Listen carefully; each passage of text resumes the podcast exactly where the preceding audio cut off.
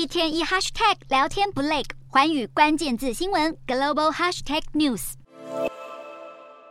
连日暴雨之后，土石流夹带的泥沙和石头还堆积在道路上。过去一周，南韩经历豪雨成灾，引发大规模的洪水和山崩。当地气象部门在十九号宣布解除全国的豪雨警报。但这次的洪灾，截至当地时间十九号，一共造成四十四人死亡，还有多人下落不明。在短短不到一周的豪雨当中，南韩就有四十多人因此丧命。再加上其中有十四人还是因为车辆在地下道惨遭灭顶受困身亡，引发南韩全国上下对政府部门灾害应变能力的质疑。总统尹锡悦也赶紧出面严肃回应。然而，就在南韩忙着进行灾后抢救和复原的同时，同样位在东北亚的日本也在承受极端气候带来的高温。根据日本气象厅一八七五年到二零二三年东京气温数据，今年七月东京每天的最高温都远在曲线最上方。可见热浪侵袭已经让东京突破过去近一百五十年的夏季温度趋势，而日本在七月第一周全境更有近四千人因为中暑送医，